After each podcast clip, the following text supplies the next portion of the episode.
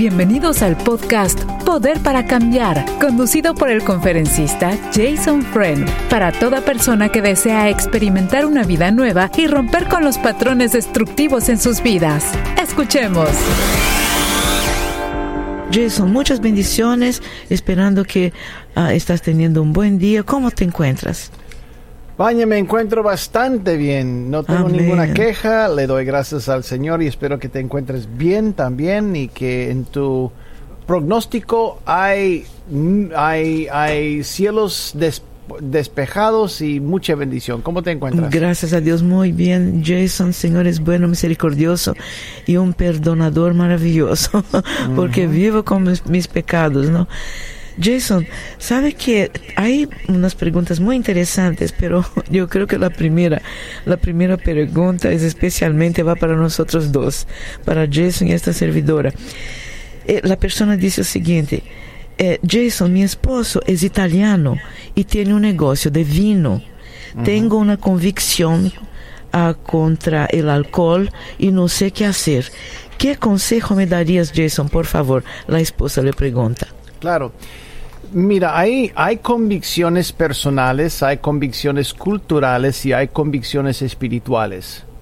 Ninguna persona realmente puede eh, señalarle a todo el mundo que su convicción espiritual se aplique a todos los demás cuando, en este caso de tomar vino, eh, es algo que se da en la Biblia. Eh, fue una costumbre eh, claro, la Biblia habla acerca de emborracharse, Sí. de llegar a ser adicto, de, de- de convertirse en otro individuo después de haber tomado, pero eso es aplicable en todos los asuntos.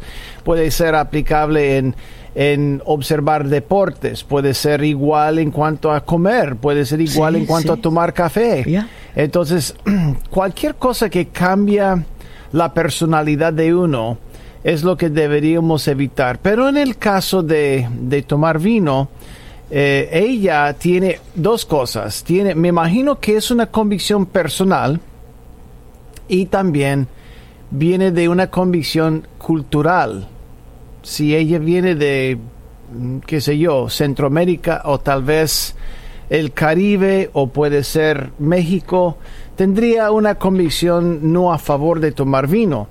Pero si viene de Sudamérica o viene de Europa, en el caso de España, de Italia, como en el caso de su marido, se da. Y de, de hecho van a preguntarle a otro que viene de Centroamérica qué le pasa.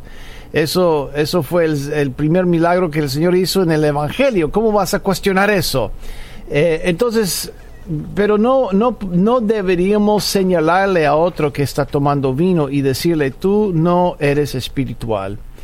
Eh, porque eso para mí es aplicar valores culturales, valores personales a los individuos que eh, realmente no, no, no deberíamos, no deberíamos aplicar nuestros valores personales a los demás. Sí. Yo creo que deberíamos, cuando se trata de principios bíblicos y claros, eso, eh, ellos son universales, Baña, son Sí. universales.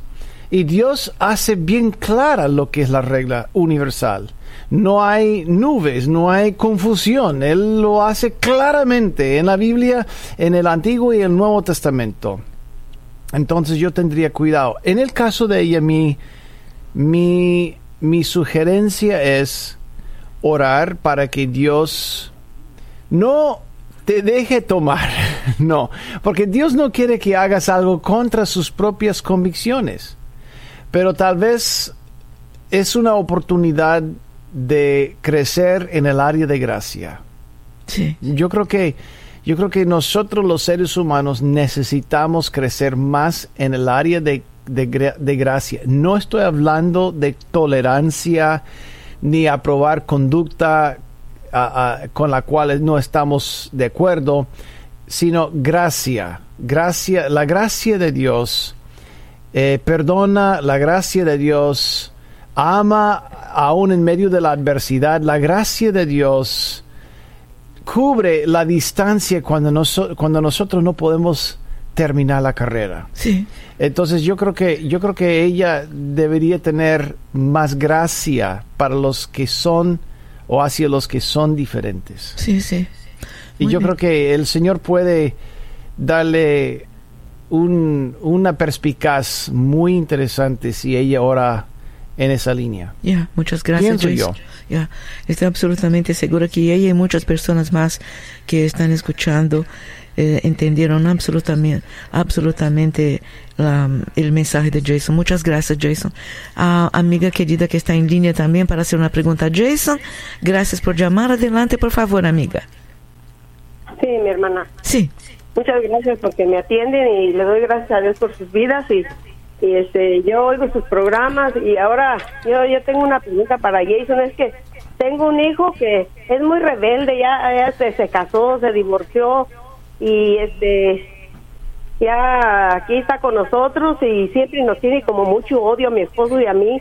Con toda la gente platica bien pero con nosotros nos tiene coraje porque nosotros antes pues no éramos cristianos y peleábamos mucho. Y ella no peleamos hermano y, y él está como amargado con nosotros. Pero cuando estaba así tenía 16 años lo mandamos porque era muy rebelde y lo mandamos a un programa del gobierno y estuvo dos años allá. Entonces como que él nos agarró más coraje por eso porque no quería ir a la escuela. Llegaba el maestro y nos decía que él no iba a la escuela. Y, y yo trabajaba y mi esposo también. No podíamos nosotros hacer nada con él. Se nos puso muy rebelde y lo mandamos a ese programa y estuvo dos años allá y, él salió con mucha rabia con nosotros. Y quiero preguntarle al hermano pues qué, qué podemos hacer porque él no habla con nosotros. Cuando está aquí está enojado y ahorita anda con una mujer está con ella ahorita. Se va dos días con ella el fin de semana pero cuando viene nos tiene mucha rabia. Amiga, la- lamento mucho escuchar eso. sí. Lamento mucho escuchar eso. Yo, yo sé que estás pasando por un tiempo muy, muy difícil. Dijiste que tú y tu marido estaban trabajando mucho, mucho, y luego el maestro o la maestra llegaba a la casa para decirle que él nunca había llegado a la escuela, ¿es correcto? sí Entonces, ¿quién, quién realmente crió a tu hijo? Si ustedes estaban trabajando, y cuando yo digo criar, me refiero a estar atento a sus necesidades, acompañar, acompañándolo a la escuela, acompañándolo durante sus tareas, acompañándolo cuando quería hacer actividades eh, extraescolares, cuando quería salir a un deporte, quién iba a los partidos, quién estaba ahí. Mira, hermano, pues nosotros ni íbamos, nosotros no, mi esposo y yo, cuando estaban chiquitos los mandé cuidar con Baby City. Y ya cuando crecieron, ya que estaban así más grandecitos, pues ya los mandábamos solitos a la escuela. Y, y en verdad, hermano, eso fue falla de nosotros porque no íbamos a sus, a sus, eh, como si tenían un deporte o algo, no íbamos porque estábamos cansados todo el tiempo. A- a- amiga, tú sabes que hay un principio que nosotros martillamos aquí en, en, en Poder para Cambiar, que es lo siguiente, regla sin relación produce rebelión. Regla sin relación produce rebelión. Entonces Sí. mi, mi- mi pregunta es, si nadie estuvo ahí, si nadie estuvo ahí, si nadie lo creó a él, sino una empresa, cuando era chiquito, una empresa, ustedes delegaron esto a una empresa y después cuando llegó a tener, qué sé yo, 10 años, se cuidaba solo. Entonces, ¿qué esperas de él? Realmente, ¿qué puedes esperar? Pero yo me, me pregunto una cosa, como tengo dos, una hija y un hijo y ellos ellos no son así, pero o sea, todos son diferentes, pues mi hermano. Ellos no, Bueno, no guardan rencor. no. Por la gracia de Dios. Por la gracia de Dios, amiga. No es que ellas o ellos sean mejores, sino por la gracia de Dios tienes una relación con los otros. por la Sí. gracia de Dios. Entonces, ¿qué puedes esperar? No puedes esperar una buena relación con este muchacho. Pero, si deseas mejorar la relación con él, si deseas que él te dé respeto, si deseas mejorar y enriquecer la relación que tú tienes con él, claro, todo es posible, pero tú tienes que hacer un sacrificio fuerte y pasar Sí. mucho tiempo con él. Tiempo de, y yo digo cantidad de tiempo.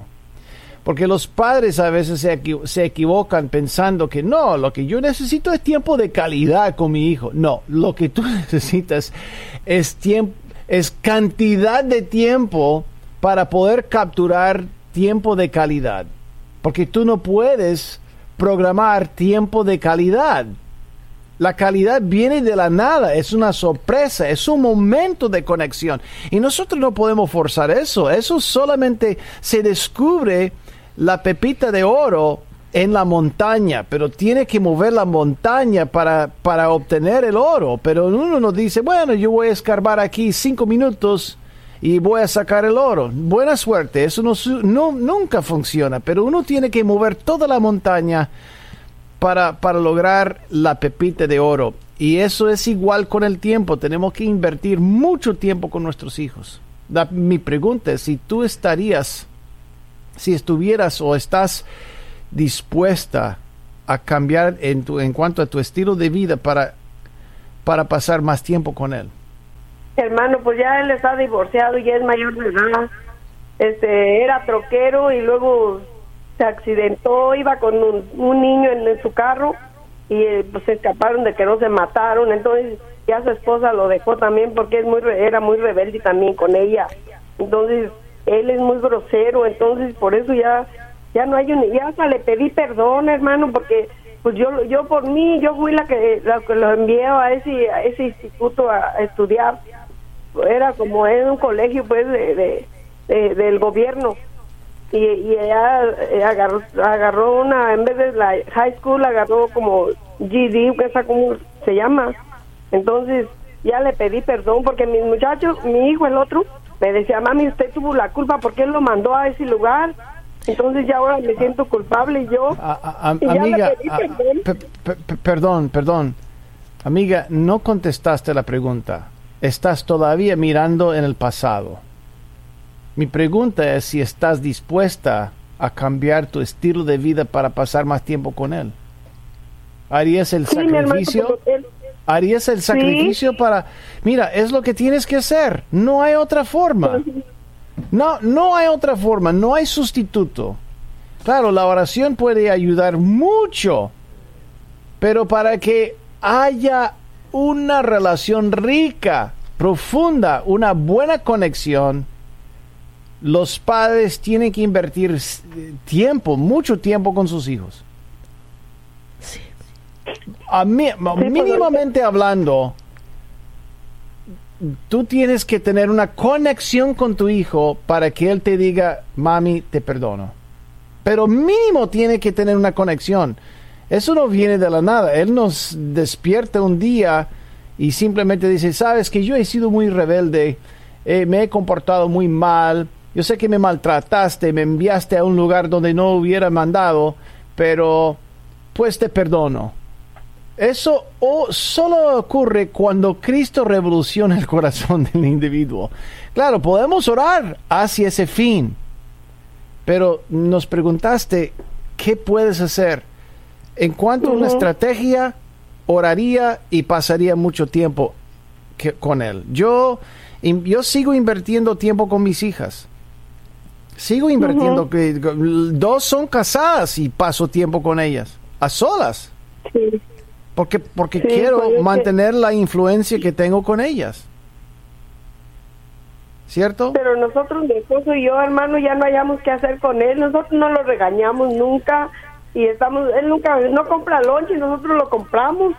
Cuando él está aquí con nosotros, yo hasta le lavo su ropa y como que no agradece nada. A- a- amiga, amiga, una pregunta. Cuando, cuando ustedes salen a comer, ¿él los acompaña? No, nunca nos quiere acompañar. Bueno, si le invitas a él a comer en un buen lugar o tal vez el lugar favorito de él, ¿los acompañaría?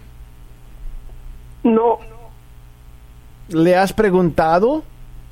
Sí, porque cuando mi esposo y yo salimos al mandado, lo invitamos, vamos, hijo, y nosotros nos como convencerlo y él no quiere. Un, un, un- perdón, un mandado es diferente que quiero llevarte a tu restaurante favorito.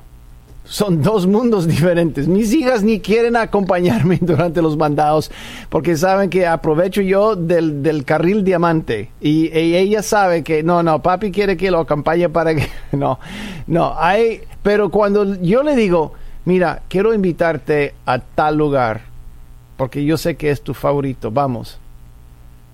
A, a ver qué pasa. ¿Tú sabes cuál es el restaurante favorito de tu hijo? No.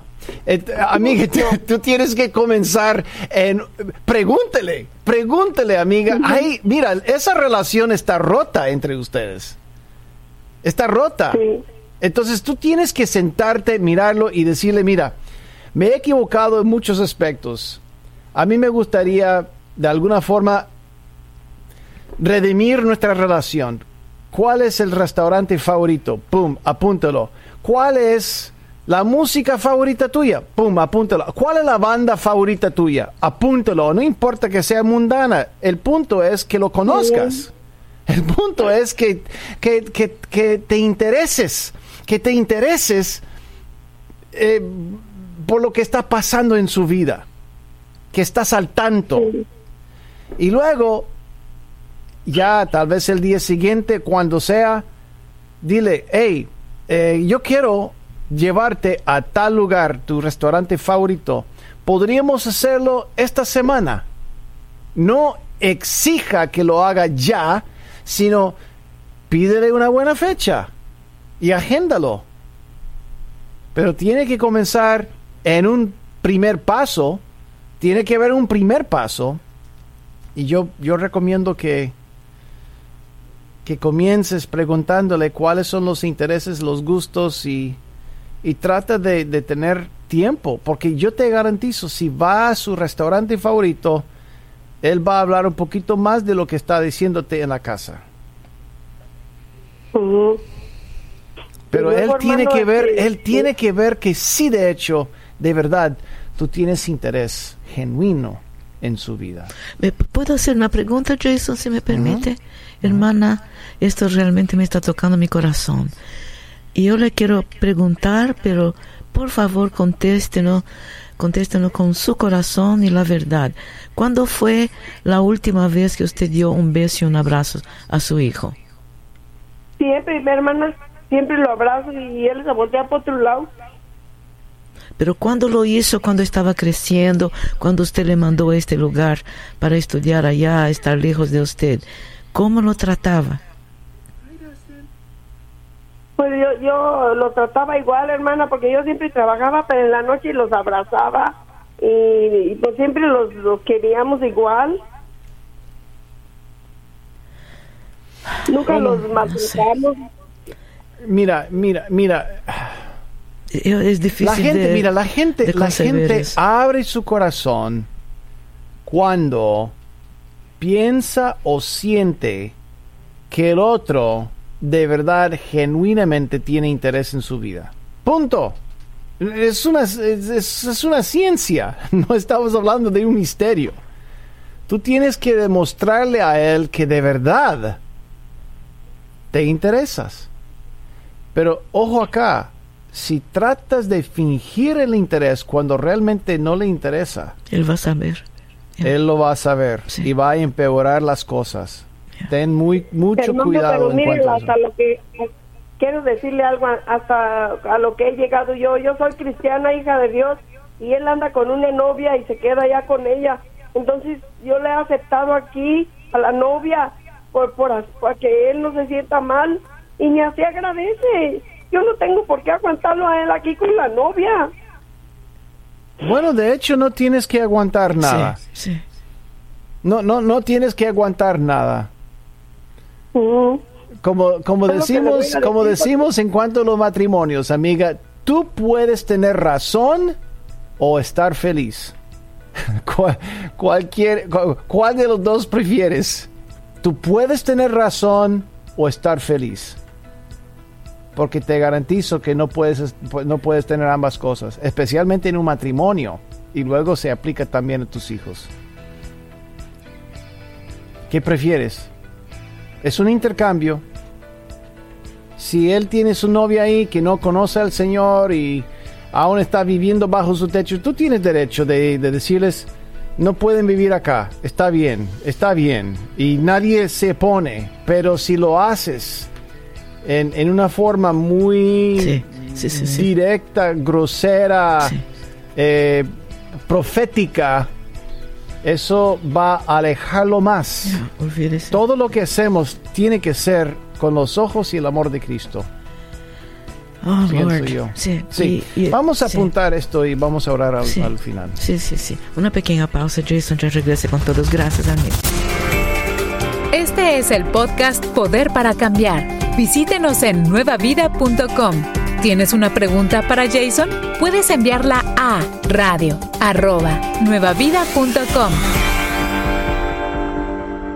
Y nosotros sufrimos con los casos que se presentan. Realmente, ¿no, Jason? Es, realmente, eh, Jason va a orar por usted, hermana querida, y especialmente por su hijo. Tenemos un amigo en línea. Adelante, por favor, con su pregunta, amigo. Bueno, eh, gracias por uh, recibir mi llamada. Primeramente, pues uh, agradecerles por el trabajo que hacen uh, en conjunto ustedes dos. Un buen trabajo para nosotros, la comunidad creyente y tal vez no creyente también. Ah, gracias. Tengo una pregunta que yo no, va tanto con el tema de una consejería, pero eh, la semana que pasó escuché que eh, el doctor Jason mencionó que él tenía algunos estudios de maestría en teología y es lo que me, me, me, inspiró un poquito a llamar para hacer esta pregunta. No es un debate, no es nada, solamente lo hago para tratar de ayudar o dar respuestas a personas que me han hecho esta, pregunta. Un par de veces he recibido esta pregunta, que me han dicho que la Biblia tiene errores y, y yo trato de explicarles y decirles, pero la pregunta es la siguiente, me, hicieron la pregunta que cómo era posible que eh, Satanás hubiera caído del cielo a la tierra cuando él se rebeló contra Dios y haya traído un número grande de, ángeles con él. Eh, cuando la pregunta es cuando en el cielo no puede haber maldad o no hay pecado, ¿cómo es que Jesús, ah, digo, perdón, cómo es que Satanás eh, este, pudo tener pecado estando en la presencia de Dios y juntamente ángeles caídos? Esa es la pregunta. Uno de los valores que Dios tiene para con su creación es una voluntad libre. Entonces, si, si uno no tuviera una voluntad libre, nosotros no escogeríamos al Señor por una escogencia, simplemente estaríamos eh, totalmente sin poder cambiar con una alianza. Eso yo no entiendo por qué el Señor lo hizo así, pero para mí a grandes a grandes rasgos demuestra que Dios prefiere que nosotros escogemos o mejor dicho que nosotros elijamos amar a Dios que sea que seamos forzados para, para amar al, al Señor. Y entonces nosotros tenemos lo que es la voluntad libre.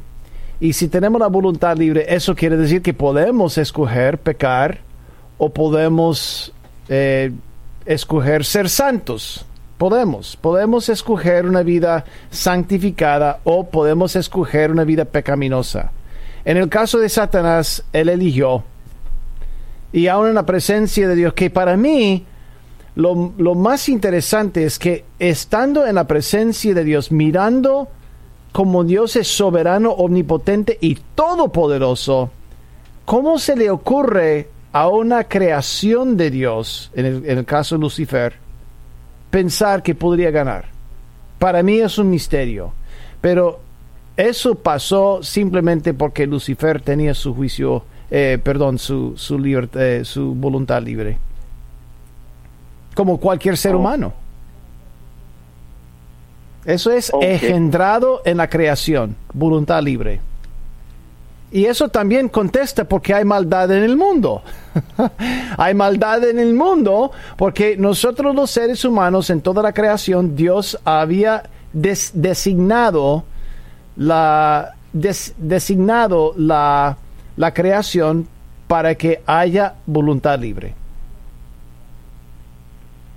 En, en su uh, en la parte que usted tiene de, de conocimiento, ¿habrá alguna escritura, mm, por lo menos ah, para poder usar de, de que tanto los ángeles caídos como Satanás también tenían la misma ah, libertad de, de, um, de escoger, ¿verdad? Si tenían el O libre albedrío. eh, es- eso, eso es implícito en toda la escritura, en toda la Biblia. Por eso dice que Faraón ya cambió su, su, eh, su idea o cambió su mentalidad, Dios endureció su corazón y él ya dijo una cosa y luego hizo otra cosa. Eh, hay Judas Iscariote ya igual seguía a Jesús y poco a poco entró y él tomó la decisión de traicionar al, al Señor. Eso es parte de la humanidad y los ángeles son parte de la creación. La única diferencia entre los ángeles y los seres humanos es que ellos son exclusivamente espirituales y nosotros ya llevamos carne. Pero eso es implícito. El poder de escoger es implícito bíblicamente. No tiene que tener un versículo bíblico que diga los seres humanos tienen voluntad libre o la creación tiene voluntad libre. La Biblia, la Biblia piensa que eso sí es obvio. Es obvio. Es como decir, eh, la Biblia dice que hay oxígeno. No, yo creo que la Biblia no tiene que explicar que hay oxígeno. Tampoco no tiene que explicar que el mundo es redondo o, que la Tierra rodea al Sol. Son cosas explícitas, ya son muy obvias. Entonces, por eso la Biblia no habla de... Pero la voluntad libre es un principio eh, bíblico y obvio. La gente que discute contigo con esto está buscando una pelea contigo, no, no, desea aprender. Ok. Muy bien. ah, bueno, eh, muchas gracias y... Ot- otra ah, cosa, otra, otra cosa. A mí me gusta el tono en el cual nos llamaste. Dijiste, no estoy buscando un debate, estoy buscando la forma de aprender. Busca a la misma gente cuando estás hablando de estas cosas. Porque si la gente desea entrar en un debate contigo, no desea aprender nada. Desean humillarte o desean ganarte.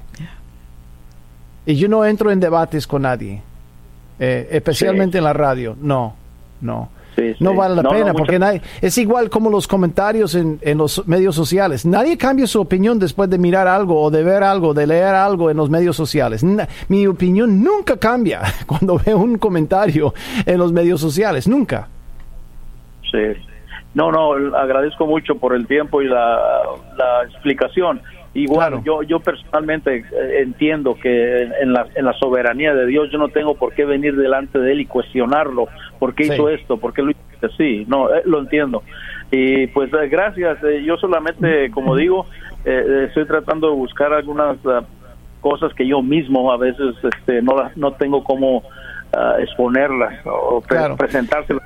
pero- voy, vo- pero voy a agregar, voy a agregar algo más, que eso sí es muy importante.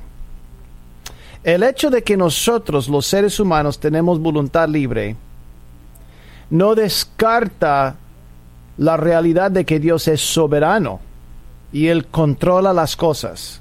Los dos principios pueden existir a la vez en el mundo de Dios. Es decir, puedo guardar mi, mi, mi habilidad de escoger, pero tampoco no puedo resistir la gracia de Dios. Entró a mi vida. Y la gente va a decir, bueno, Jason, hay gente que resiste a Dios. Yo sé. Pero a veces Dios interviene y cambia el corazón y el individuo se arrepiente y cambia por completo. No quiso, no quería, pero ya es diferente. ¿Y cómo explicamos eso? No hay explicación. No hay explicación. Yo mantengo mi, mi, voluntad libre y Dios es soberano. Los dos son reales a la vez. Es como, ¿cómo puedo tener un buen día y un mal día a la vez? Hay, ah, hay momentos cuando mi día es horrible y hay momentos cuando mi día es perfecto. Entonces, ¿cuál es? ¿Perfecto o mal? Bueno, Existen las dos cosas a la vez. ¿Cómo? No sé, pero tú y yo vivimos un mal día y un buen día todos los días. Y tú sabes, entonces es posible tener ambas realidades en Dios a la vez, en Dios. Son cosas que no Sí. podemos explicar, pero sí hay versículos que hablan de la soberanía de Dios, que lo controla todo, y también como el ser humano guarda su voluntad libre. Es son principios básicos de cristiandad que aceptamos, pero no hay forma de explicarlo. No Sí, hay forma. Correcto, no, no, pues mejor, mejor explicado creo que no lo había podido entender. Está muy bien y, y, pues muchísimas gracias y gracias por el tiempo y bendiciones. Dios los guarde y los bendiga. Gracias, Igualmente. hermano. Muchas gracias por Igualmente. llamar. Amén, amén. Jason, yo te voy a decir algo. Yo no me merezco el libre albedrío de ninguna manera. Y lo reconozco. No sé cómo te sientes tú con la cuestión del libre albedrío, pero no me merezco. Qué, No. qué absurdo, ¿no? Señor, Sí. ¿cómo es posible? Pero Y Dios quería que lo amaras Sí, por tu propia voluntad. exactamente. Es por eso que tienes. Yeah, Es por eso que lo tienes, porque Dios, Dios es, eh, mira, yo prefiero que Cindy me ame porque ella ha escogido amarme, no porque mezclo una fórmula y lo meto sí, en su sí, bebida y se enamora de mí. No, yo no, es- qué jugada, no. Porque yo sabría que esa mujer no me escogió, que por la por el control que tengo me- entonces, eso eh, ya humanamente lo, lo podemos entender también. Yo prefiero que, que me quiera, que me ame, aun con sus defectos y mis defectos, que sea una relación perfecta, pero a través de una jugada que hice. Muy bien. Muchas Pienso gracias. yo. Muchas gracias por esta llamada preciosa Sí. que este amigo le hizo. Una, una pequeña Buena pausa. pregunta. Vamos. Pequeña pausa. Ya regresamos. Gracias, amigos. Estás escuchando el podcast Poder para Cambiar. Te invitamos a que lo compartas con todas las personas que conoces. Y si tienes una pregunta para Jason Friend, recuerda que la puedes enviar a radio@nuevavida.com. Jason, una pregunta muy interesante. Dice lo siguiente, una persona que envió un correo electrónico. Dice, Jason, eh, ¿qué sugieres que ayudará a alguien a seguir adelante después de que una relación ha terminado? Vamos a ver qué dice. Mi novia y yo terminamos recientemente, así que sé que es normal que sienta toda una serie de emociones, desde tristeza, enojo, añoranza y tantos otros, tantos otros sentimientos, ¿no?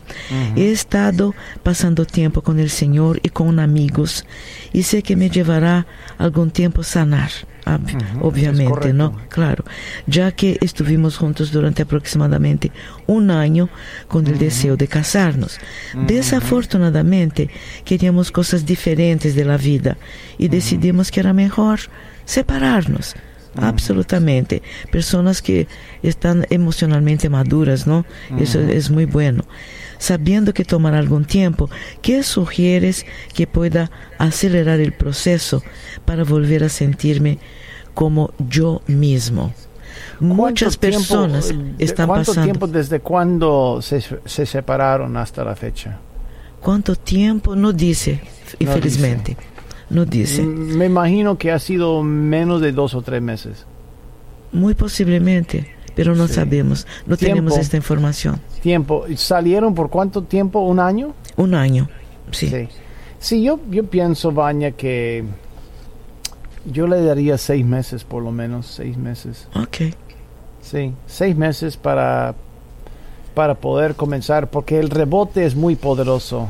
Sí. Entonces, lo que está haciendo está bien. sí. Está pasando tiempo con amigos, está pasando tiempo en la palabra, está pasando tiempo con el Señor. Concentraría en otras cosas, por lo menos seis meses, por lo menos, hasta un año.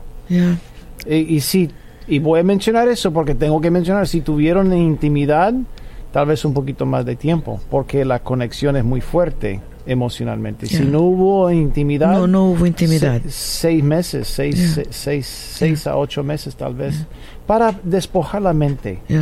Pero me parece una una decisión bastante madura, ¿no? O sea, basada en, en, lo que es do, los dos piensan, ¿no? o sea, cosas diferentes que... Ya, ok. Entonces, ok, gracias Jason, gracias Jason por esta respuesta de corazón.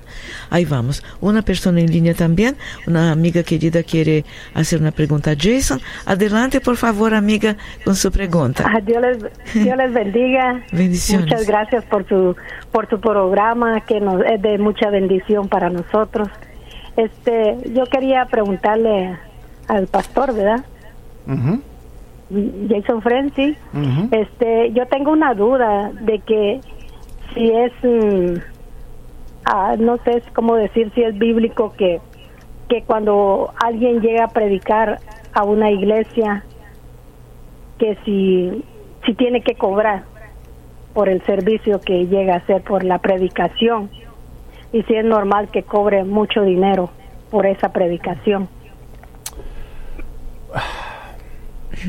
Hay, hay ministerios que piden una cuota.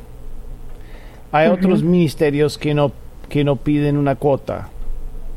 Entonces voy a ser un poquito, un poquito transparente. Yo no pido nada. No pido nada. Pero si veo que la iglesia que tiene mucho recurso, de repente me da una ofrenda muy, muy baja, yo no vuelvo. eso, eso, es de sencillo. Yo no vuelvo. Ah, no, porque, porque se aprovechan de mí. Si tiene mucho recurso la iglesia, voy a darle un ejemplo. Estuve en una iglesia fuera de este país, 30 mil miembros, y me dieron 100 dólares ofrenda en otro país. Ni pagó los viáticos, ni pagó el hotel, ni pagó los boletos aéreos. Y me invitaron tres veces. O sea, yo sé que no les caí mal. Yo sé que no les caí mal. Pero me dieron 100. Entonces yo dije, no. ¿Y por qué? Porque uno tiene que valorar ya el regalo de la palabra de Dios. Y nosotros, nuestros corazones están donde? En donde invertimos nuestro tiempo y nuestro dinero. Entonces, ¿qué es? El dinero es un gesto de agradecimiento por lo que ha invertido el servidor de Dios. Nada más. Es un gesto. Y si no le damos, indicamos que tú no eres valorable ni lo que haces. Cuando, cuando hay un grupo musical que me acompaña en un evento, siempre le doy una ofrenda generosa. No me pide nada y le doy una ofrenda generosa. Baña sabe que con ella he sido generosa. Con, los, con, los miembros de este equipo de Radio Nueva Vida, yo, yo siempre le digo a la gerencia, bendice a los obreros, bendice, dale mucho. ¿Por qué? Porque Dios bendice cuando nosotros somos generosos.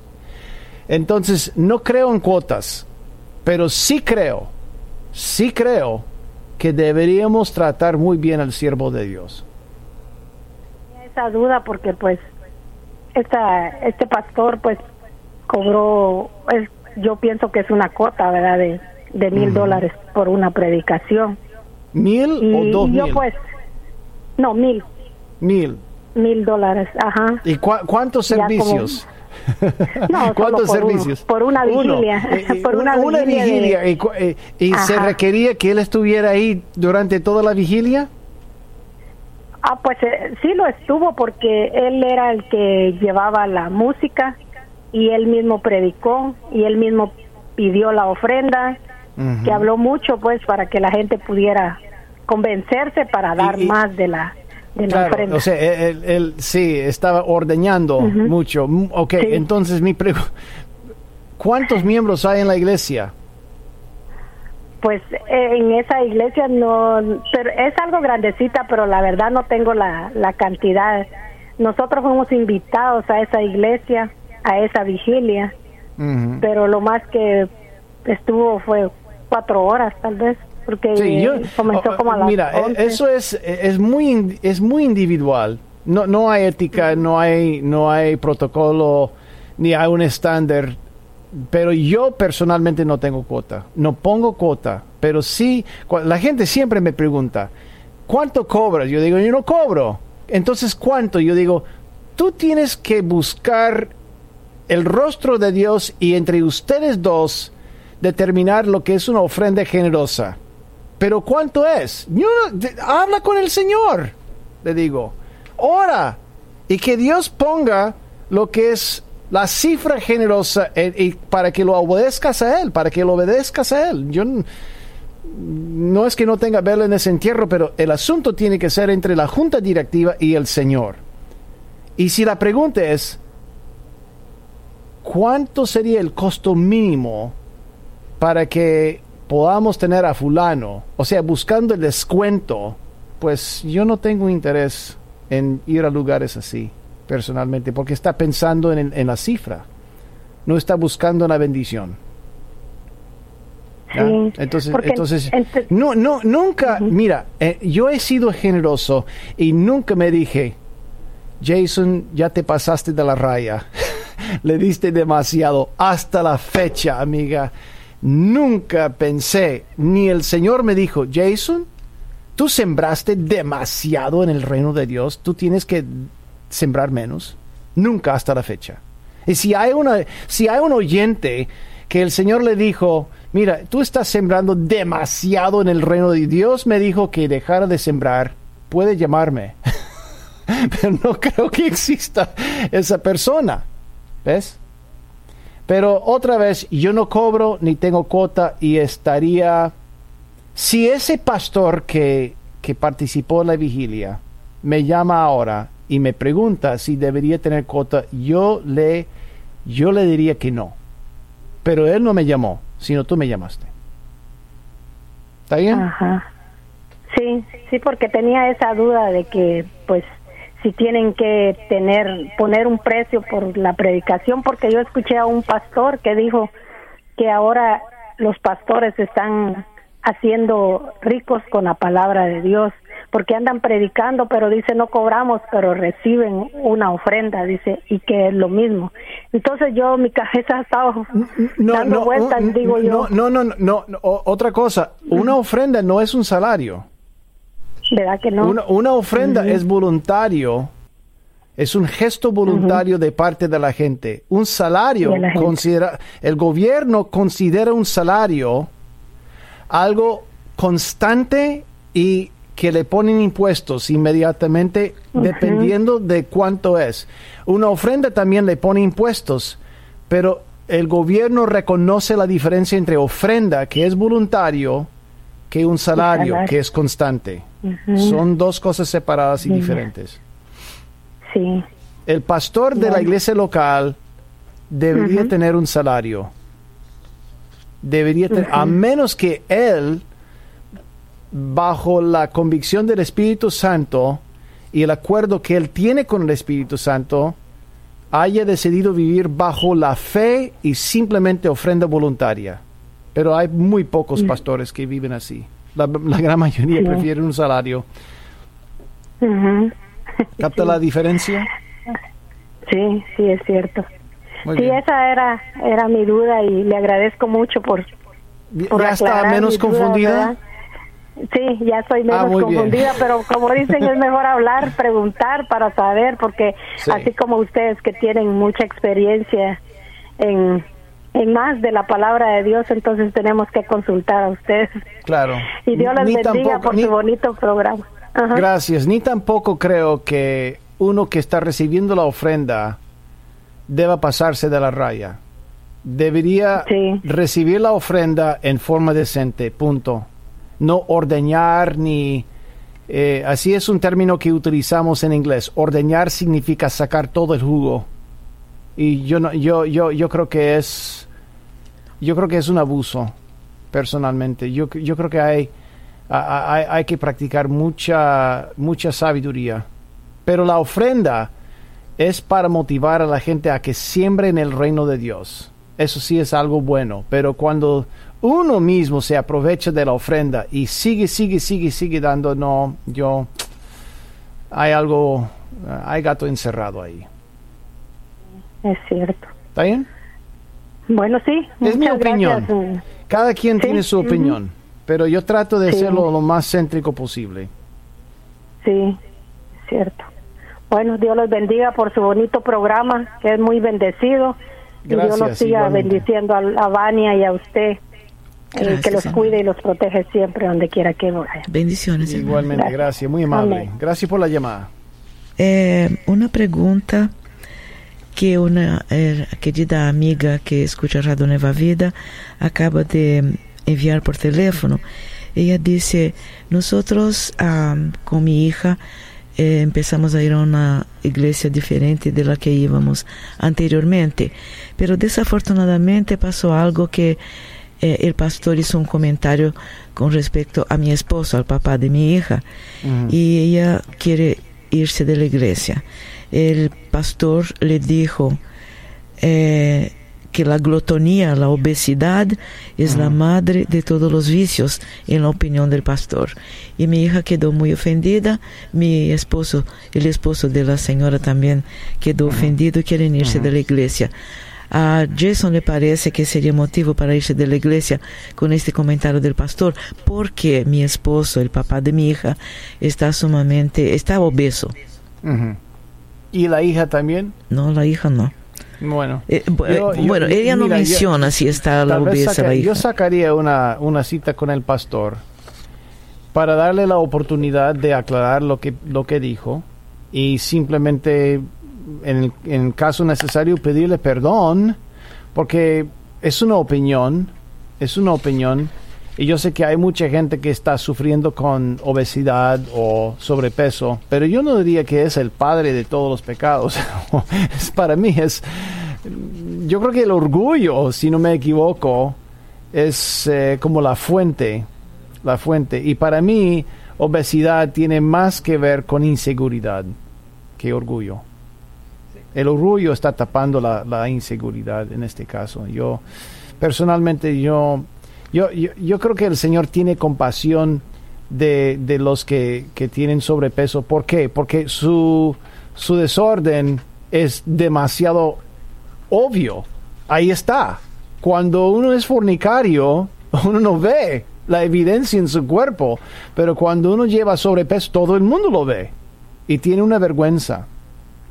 Pues yo no creo que el pastor deba ofender o avergonzar a un individuo simplemente porque está sobrepeso. Ahí está la Yo, yo pienso, Jason, yo sí. pienso que debería ayudarle a él a cambiar la ruta por, por su bienestar y su, su caminar con el Señor. Ahí vamos, gracias Jason, gracias Jason. Claro. Ahí está, querida amiga, la respuesta.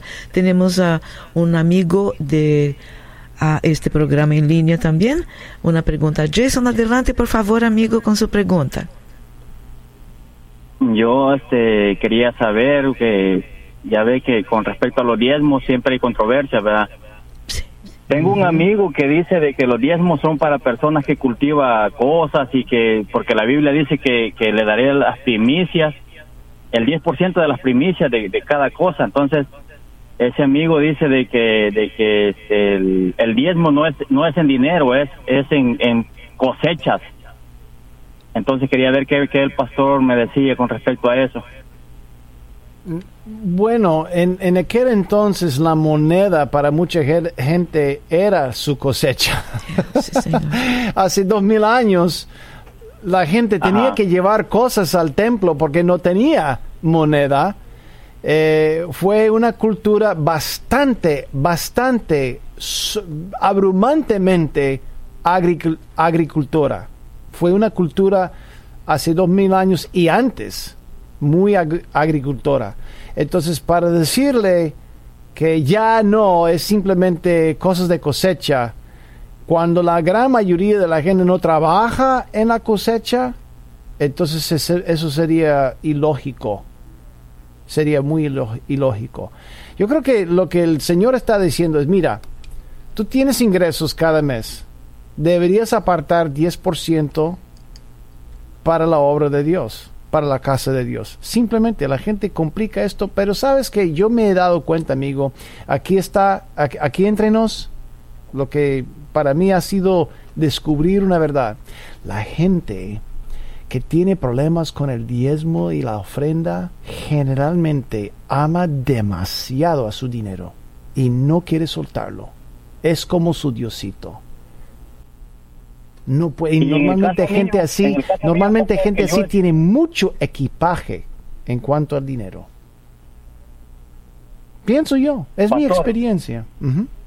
Ajá, sí. Pastor, y en el caso mío que yo estoy dispuesto a dar el diezmo, ¿verdad? Pero tengo la, tengo, tengo la complicación de que mi esposa está en contra de eso. ¿Cómo resolvemos esa situación? Yo me sentaría con él eh, perdón, con, ella.